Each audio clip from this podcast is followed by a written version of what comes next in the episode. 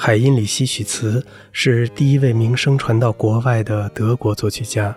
许茨为归正会写了许多音乐，还创作了第一部德国歌剧《达芙妮》。许茨1652年5月28日写给萨克森选帝侯的秘书克里斯蒂安·赖希罗布德的信：“我无法再向您隐瞒南迪因乔治·凯泽的穷困处境了。”前一阵，他不得不当掉衣服，像在丛林中的野兽一样住在家里。他叫妻子传话给我，说他必须离开这个地方。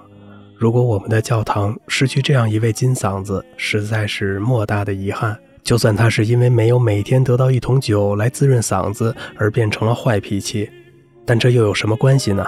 毕竟像他这样的宽喉咙，肯定要比一个窄喉咙需要更多的滋润嘛。